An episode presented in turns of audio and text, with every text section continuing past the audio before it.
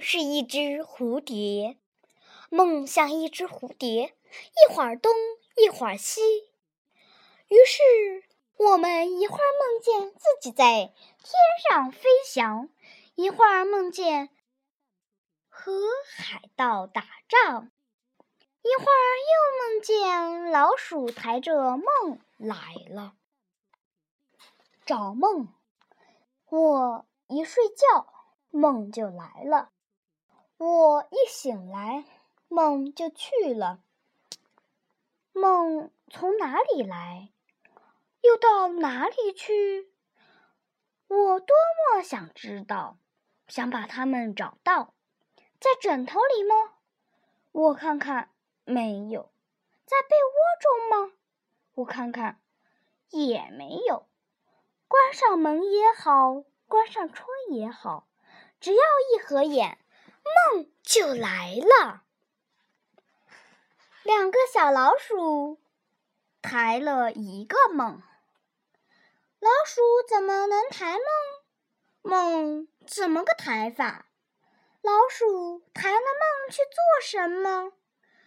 这不是梦中说梦的梦话，不是梦话呢。他怎么记不起来梦呢？那梦上哪儿去了？要不是老鼠把梦抬，那老鼠抬了梦跑，墓地里来了一只猫，那老鼠吓了一跳，这梦就跌得粉碎的没处找。哦，我知道啦。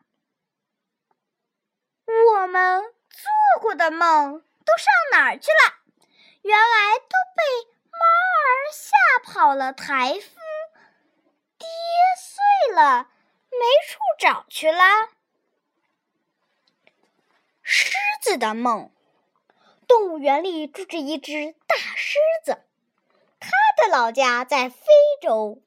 狮子非常想家，但是它被关在铁笼子里。回不去，小鸟说：“电影院里正在放非洲的故事呢，你快去看呀！”狮子很想去看，但是它被关在铁笼子里，出不去。狮子爬在铁栏杆上，哭了。小梦仙飞到铁笼子边上，撕下一片蓝色的花瓣儿，吹了一口气。铁笼子忽然不见了，狮子大摇大摆地朝电影院走去，街道两边的人都向他挥手。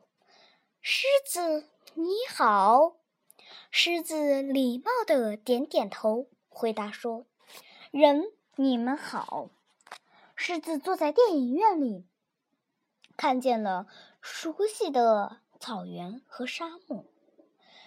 还看见了小时候的伙伴们，从荧幕上向他走来。狮子放声大哭起来。一个小女孩用白手绢给狮子擦眼泪。一个船长对狮子说：“我的船下星期去非洲，船上还有一个座位是空的。”留给你吧，狮子非常高兴。一个小男孩对他说：“狮子，我们会想念你的，我还会回来呢。”狮子说：“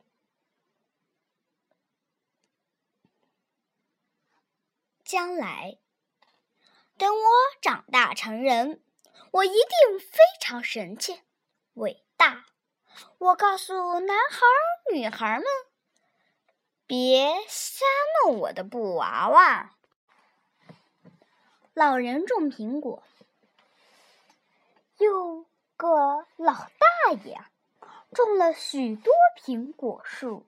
人家问他：“你种这么多苹果树干嘛？”